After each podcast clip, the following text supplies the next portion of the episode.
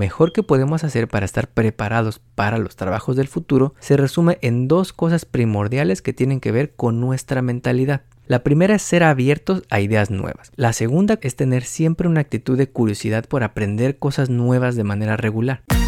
En el Taco Financiero Podcast hablamos sobre el poder de la educación financiera, economía y finanzas. Analizamos lo que está pasando en la economía y cómo afecta a tu bolsillo para que puedas tomar las mejores decisiones que beneficien a tu economía familiar. Prepárate, porque todo esto y mucho más escucharás solo aquí, en el Taco Financiero Podcast, junto al economista Enrique Castro, el mejor podcast en español sobre economía y finanzas. Bienvenidos. Hoy es lunes 12 de septiembre y hacia finales de la semana inician las celebraciones por el mes de la herencia hispana en Estados Unidos. En varios países de Latinoamérica, como México, Costa Rica, Guatemala, El Salvador y Chile, se celebra el Día de la Independencia esta misma semana. Y en este podcast te traemos preparados algunos de los mejores momentos que hemos tenido platicando con una serie de latinos chingones que viven en Estados Unidos y que son un ejemplo para la comunidad. Y por eso iniciamos este mes de la herencia hispana platicándote sobre las contribuciones que hacemos los hispanos a la economía, para que cuando te digan que te regreses a tu país de origen, les digas que la economía de Estados Unidos depende de nosotros y no al revés. Y además, esta semana te traemos la segunda parte de los cambios que hemos visto en nuestros trabajos, pero ahora vamos a platicarte de las habilidades nuevas que requieres para tener éxito en tu trabajo que quizá no aprendiste en la escuela. Antes de comenzar, la semana pasada el mundo se entristeció con la noticia del fallecimiento de la reina Isabel, quien de los 25 a los 96 años sirvió en el trono de Inglaterra. Visitó más de 100 países, conoció a 13 distintos presidentes de Estados Unidos y 5 distintos papas de la Iglesia Católica. Fue la primera monarca en tener su coronación televisada fue la primera monarca británica en enviar un email y muy probablemente no volvamos a ver un monarca estar al frente del reinado británico durante tantos años. También antes de comenzar, si estás pensando gastarte tus ahorros en comprar el nuevo iPhone 14 que se anunció la semana pasada, te queremos recomendar que le des una pensada, porque la mera verdad no vemos casi nada nuevo respecto al iPhone 13. Misma velocidad, misma memoria RAM, misma batería, una mejor cámara que sigue siendo más chafa que la del Samsung Galaxy, lo único que nos parece de verdad innovador es la conectividad vía satélite. Por si estás en las montañas y no tienes señal de celular, puedes pedir ayuda conectándote literalmente a un satélite y no dependiendo de la red de ATT, Telcel o la empresa que sea, de que tenga señal allá en el cerro. Ahora que estamos hablando de apretarnos el cinturón, de ser más cautos con nuestros ahorros, con nuestras finanzas personales en un momento de posible recesión, vale la pena que piensen si de verdad necesitas tener un iPhone nuevo. También, antes de comenzar, si te gustan las criptomonedas, es momento de pensar si te gustan tanto como para aguantar que las criptomonedas estén contribuyendo a que haya más huracanes, más sequías y más desastres por el cambio climático. Y es que la semana pasada la Casa Blanca publicó un reporte que llevaba varios meses preparando sobre el impacto de la industria cripto en el cambio climático. Y dicen que actualmente la industria de las criptomonedas usa más energía que todo el país de Argentina o Australia, principalmente por el Bitcoin, que usa hasta 3 de cada 4 gigawatts en la industria y cuya minería ha crecido muchísimo en Estados Unidos. En 2020 apenas teníamos 3.5% de la minería de Bitcoin y hoy es 38%. Esto puede representar riesgos muy grandes en un momento en el que estados como California o Texas están usando su infraestructura eléctrica al límite y recomendando que usemos menos electricidad. Ethereum está por tener un cambio grande en la forma en que trabaja y podría reducir las emisiones, pero el más grande jugador, Bitcoin, todavía está muy atrás en ser amigable con el medio ambiente. Y finalmente, hablando del mes de la herencia hispana, esta semana te traemos un Instagram Live con nuestra amiga Lian Alfaro, fundadora del podcast Moneda Moves. La cita es el próximo jueves 15 a las 6.30 de la tarde hora centro. Vamos a platicar de un tema que no se habla mucho en la comunidad, sobre nuestras finanzas personales cuando tenemos familia en varios países, como le pasa a millones de paisanos que vivimos en Estados Unidos. Va a estar muy bueno y vas a poder conocer nuestras experiencias personales sobre este tema de tener buenas finanzas personales y familia en distintos países. Ahora sí, vamos con las historias de la semana. El Taco Financiero Podcast está en Internet. En Instagram, Facebook, Twitter y TikTok. Encuéntranos como arroba taco financiero o visita nuestra web tacofinanciero.com. Encuentra más data sobre contenidos, entrevistas y mucho más. Mantente en línea y siempre actualizado. Tacofinanciero.com. Una idea del economista Enrique Castro. Como primer taco, la semana pasada te platicamos sobre los grandes cambios que la pandemia trajo a nuestros trabajos. El trabajo remoto, los medios digitales, el aumento en comercio electrónico y la caída permanente en los viajes de negocios son algunos ejemplos de cambios permanentes que trajo la pandemia. Y normalmente cuando hablamos del empleo hablamos de los números grandes, cuántos trabajos se crean en la economía, cómo va el desempleo, la tasa de participación. De lo que casi no hablamos es que los trabajos que tenemos también cambian a través del tiempo. Y si los trabajos van a ser diferentes en el futuro, las habilidades que requieres para sobresalir en tu trabajo quizá también sean diferentes. Este es el segundo estudio que realizó la organización The Burning Glass Institute del que te queremos platicar. En este estudio los autores analizan más de 15 millones de vacantes de empleo que se publicaron en Internet durante los últimos 5 años buscando las 20 habilidades más importantes para una lista de 680 distintos trabajos en distintas industrias. Con ello, analizaron cómo han cambiado las habilidades que piden las empresas a través del tiempo, y en este episodio te las queremos platicar. Uno de los resultados más interesantes que encontraron es que una de cada cinco habilidades que los trabajos de hoy requieren es completamente nueva, es decir, no existía hace cinco años y hoy es crucial para ese trabajo la organización encuentra cuatro grandes tendencias sobre las habilidades que hoy se demandan en los trabajos, para que tomes nota por si estás por iniciar tu carrera o si ya tienes chamba pero quieres buscar algún cambio en tu vida laboral. Primera tendencia, habilidades digitales en trabajos no digitales.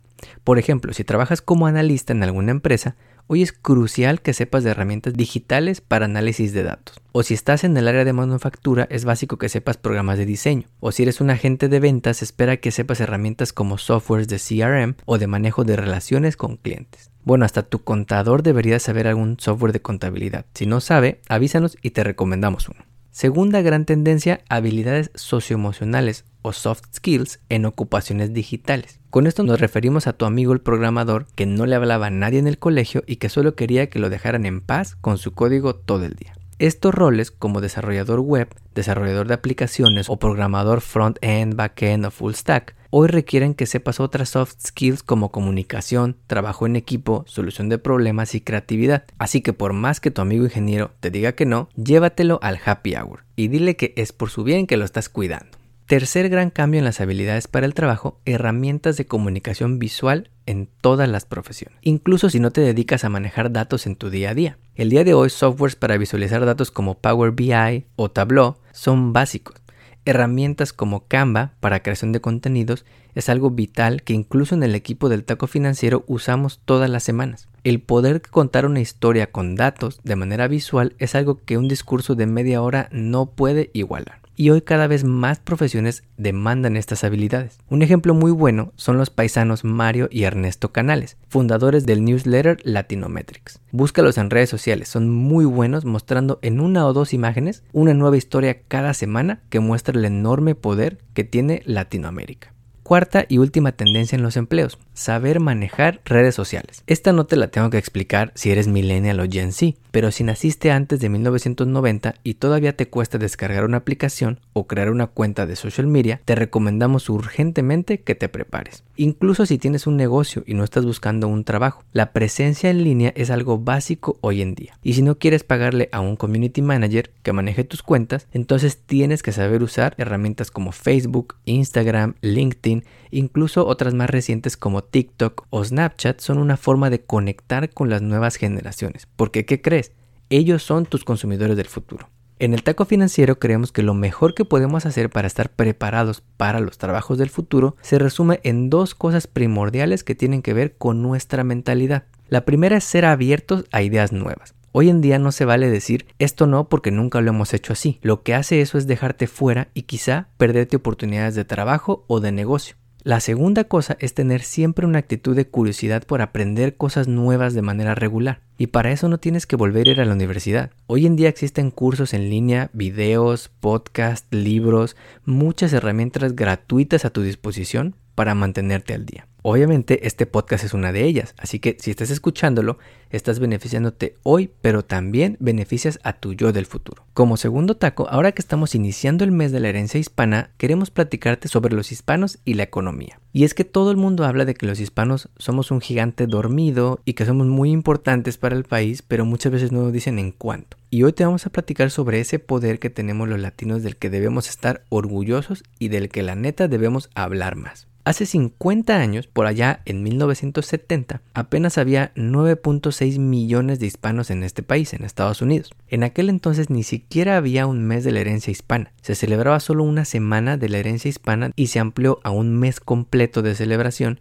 en el año 1988. De ser menos de 10 millones por allá en los 70, entramos a este siglo siendo 35 millones de hispanos en Estados Unidos. Y hoy la cifra ya supera los 62 millones. Tanto hemos crecido que durante la última década más de la mitad del crecimiento poblacional en este país fue gracias a nosotros los latinos. Como resultado, en estados como California los latinos ya somos el grupo racial más grande superando a la población blanca por casi 2 millones. Y en estados como Texas, para allá vamos. ¿Y de dónde venimos los que emigramos? De todo Latinoamérica, pero principalmente de México con 62%, Puerto Rico con casi 10%, Cuba con 4%, El Salvador con 4%, República Dominicana con 3.4%, Guatemala con 2.7%, Colombia con 2%, Honduras con 1.8% y España con 1.4%.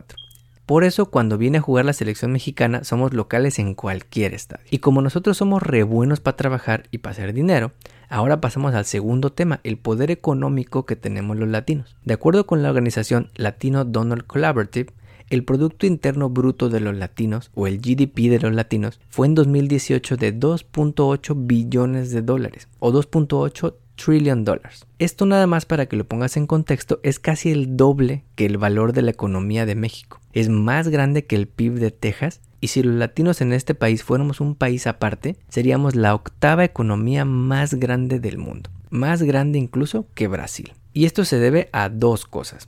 Por un lado, que los latinos somos enormes consumidores de contenido, lo puedes ver en estadísticas como que en el top 50 de Spotify siempre hay alguna canción de Bad Bunny o de algún latino, y también porque somos los que más nos aventamos a emprender un negocio. De acuerdo con un reporte de la organización Latino Business Action Network, que realiza una investigación con la Universidad de Stanford cada año, los latinos somos el grupo que está creciendo más en el ecosistema de nuevos negocios. En la última década los negocios de latinos han crecido 34%, frente al apenas 1%, si escuchaste bien, 1% de todos los demás negocios. Si no fuera por los latinos, el número de negocios habría caído en la última década en este país. Y es que los latinos siempre estamos reinventándonos y nada nos detiene. Si nos quedamos sin chamba, buscamos una solución, nos ponemos a vender cosas, tocamos puertas y nunca, nunca nos cansamos. En el taco financiero te decimos algo que ya debes tener bien grabado, la verdad. Los latinos somos la fuerza que mueve la economía de este país y nuestras contribuciones ahora se deben de ver reflejadas en que tengamos un lugar en la mesa donde se toman las grandes decisiones, en los boards de las grandes empresas, en los puestos directivos, en los C-level positions en las grandes empresas y en el gobierno. Y ahí es donde hay que empujar, que tengamos más asientos en estos boards en Corporate America, que tengamos más lugares en el Congreso o en el Senado, y quién sabe, incluso en un futuro no muy lejano, en la Casa Blanca. Hasta aquí llegamos por hoy. Nos despedimos hasta la próxima emisión de El Taco Financiero Podcast, junto al economista Enrique Castro. Todo sobre educación financiera para mejorar tu economía personal y lograr todas tus metas financieras. No olvides seguirnos en redes sociales para encontrar más novedades. En Instagram, Facebook, Twitter y TikTok. Encuéntranos como arroba taco financiero o visita nuestra web tacofinanciero.com. Hasta pronto. El podcast que acabas de escuchar, El Taco Financiero, refleja la opinión exclusiva del presentador o sus entrevistados y no representa la opinión de patrocinadores o terceros. El podcast tiene el objetivo exclusivo de informar y no busca promocionar la compra de acciones de empresas en específico. Tampoco es un reporte de investigación y no representa consejo legal o financiero.